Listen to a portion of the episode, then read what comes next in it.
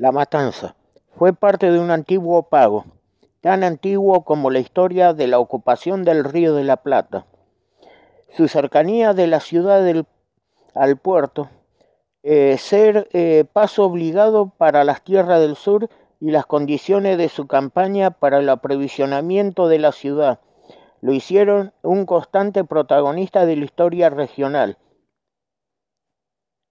Todos esos pasos quedaron reflejados en una memoria que muchas veces fue desvalorizada y que hoy necesita ser recuperada en orden de, a la identidad y a la pertenencia de una gran comunidad como la Matancera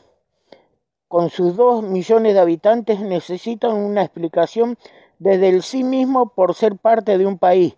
que merece crecer y crecerá para bien de su gente.